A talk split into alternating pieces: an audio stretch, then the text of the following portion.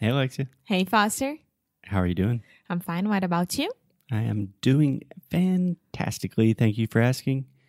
So, today, Alexia, what are we talking about? We are continuing explaining what we were doing last week, right? With the conference, the business conference, and now specifically about the masterminds. Yeah, which is kind of crazy for me to think about. A lot of times, most of my friends and family, they think, oh, what does Foster do? I think he does like podcasting and online tutoring. And a lot of times when I'm thinking about what we do, I'm like, oh, yeah, we do podcasting and um, everything's always out of control. And it's like, nope, we went to a business conference. it felt so good. I even got a blazer, brand new blazer for me. I felt really good about it uh, after the first day. okay, so yesterday we talked about Alexia was super anxious and just suffering from a lot of anticipation anxiety, but she got out of her comfort zone and spoke English a lot. So today we want to talk about how that experience was. Yeah. So trying to make um, a point from the last episode because you asked me like why were you so ner why was why were you so why yeah why were you so nervous right Yeah. Normally your first intuition is correct. yeah So when you start saying why were you saying why was why why we were it, normally your first intuition go with your intuition. So when you think about it like if i was going to explain everything in portuguese it would be so much easier because i have ways of like enrolar you know Mm, And- yeah. how do you say that in english when you you wanna We have a wonderful phrase that's a little bit complicated, but you could say to beat around the bush, to what to beat around the bush. to beat around the to beat around the bush the bush oh my god to beat around the bush means you're not really talking about the direct subject that is right in front of you. So, for example, if you say, Hey, Foster, why haven't you taken out the trash? And I'm like, Oh, hey, Alexia, what are we doing for dinner tonight? Um, I think we, before we do the trash, we should think about our. bu-" yeah That's inhola, beat around the bush. There is definitely a more simple way to say that i hope so but I think that's a cool phrase that everyone should learn. Yeah. So in Portuguese, of course, we people who are listening to me right now, we can try to make ourselves understandable, of course. Mm-hmm. And in English, it was a whole different situation. So these masterminds, they were divided from the organizer. Okay, can we just take a quick breath? Do you want to explain what a mastermind is? I imagine most of. But that's what what I'm starting to do. Okay, so what's a mastermind? The group? In general, this Ah. is not just a thing from this business ah, okay. conference. I'm sorry. No, I don't know. Go ahead. you do know you just spent two days participating in them. So, a mastermind is a relatively new business term. I'm not sure exactly where it originated, but it's just a group of people that you can talk to and you share your difficulties and challenges and problems about your business, and people can listen to you. They give you advice, and then they also do the same thing. You help them.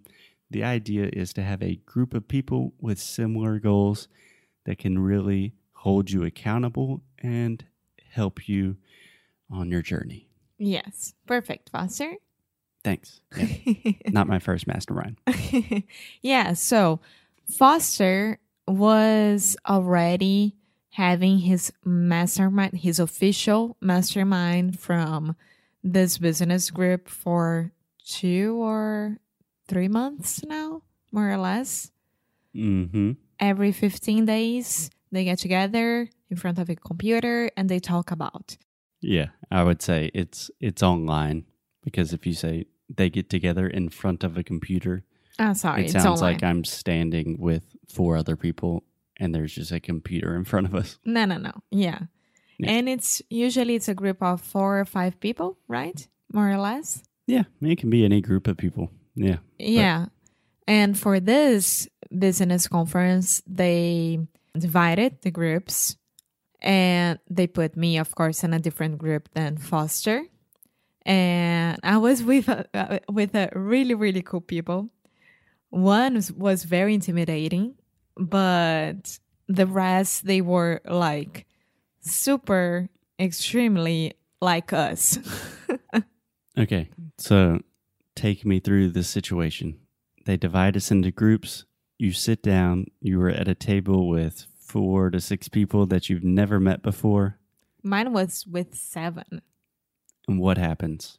happens that the people who already have been doing masterminds Yeah. Or who have done masterminds before. yes they started so they could get uh, leave me and the other girl more comfortable and do it in the middle of it. So a guy started. He was extremely like practical. He Practical. yeah. He presented his project what he was doing hmm what he was going to do and his main challenge for now. And then he would like what do you guys think about it what should i do and then it it when the the conversation starts right like when you start giving advices and exchange ideas what he Right. could do Yeah. So it's like group counseling, group therapy. Just one recommendation, Alexia? Recommendation? No. This is a correction. We do not say giving advices. Advice is not plural. We don't, oh, very good advices I ah, received. okay Um, this is just something our students always say, like, thank you so much for the advices. We just say advice. If you want to make it plural, you could say piece of advice or pieces of advice. just like bread Advice is just like bread. pieces of bread and not breads and not advices, pieces of advice. Yeah. That's so weird. Yeah. Yeah. Yeah. But essentially, it's like a counseling session. People say, hey, this is what I do, and this is what I'm working on right now. And I really don't know where to go next. What do you guys think? Yeah. But the thing for me is what it was like I was so completely under English, right? Because everyone there Under English. Yeah, most of them were Americans, but in my group there was a British lady, which English native speaker, and a girl from I think Estonia. How do I say Estonia? Estonia. Yeah, Estonia. And even my notes were all in English. I wasn't even thinking about anything in Portuguese Yeah. which I only realized after when we got to our Airbnb. And I was looking at my notes and I'm like, yeah, this really happened. Like, my mind was completely turned to English and I didn't even notice. I didn't even miss Portuguese at all. Yeah. I think that is one of the best experiences you can have and why I'm a big fan of like intense immersive experiences, especially with language learning. So you don't have an option. Your brain just says, no more Portuguese. I have no opportunity to directly translate. This guy is in front of me asking me questions, and it's all in English. Yeah, and of course, there were some words that I couldn't pronounce it. There were some expressions that I was looking for in my head that I of course I would like being able to be more clar clarify Cla- To be more clear, to be more clear. you could say, I would like to have clarified more, but yeah. But even in the middle of my my not a talk, right? In the middle of my t- my turn, Right. I was like, I don't know how to say this word, but it's da da da da da da. And they were like, it's da da da da da da. It was perfect. So, You don't remember the word? no, no, sorry. no, it will come to me after, but after four days, non stop English, every time that we went back to the Airbnb, I was exhausted, but extremely proud of me, Extremely proud of myself. of myself. Yes, I am also extremely proud of you every day, but especially proud of you for really getting out of your comfort zone and doing this. At the end of the day, would you recommend recommend masterminds to other people? Not just in business, but you can have like a fitness mastermind, just an accountability group. Yeah.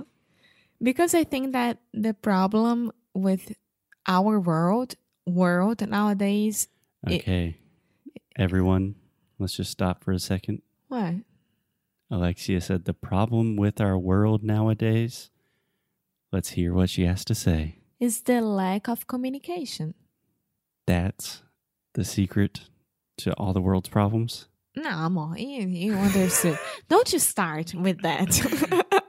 I agree with you. no. I think it's a big problem. Yes. That's and just a big statement to the problem with our world today. our generation, if I could say as well, is a lack of communication. So the more people you communicate and show and expose and be vulnerable about your business, about your life, about your goals, is even better.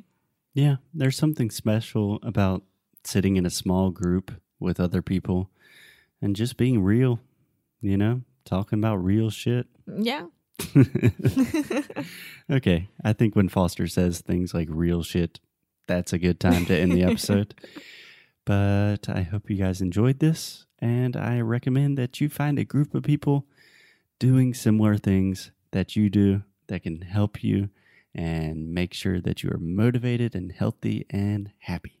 Yes. Okay, we'll talk to you guys tomorrow. Bye.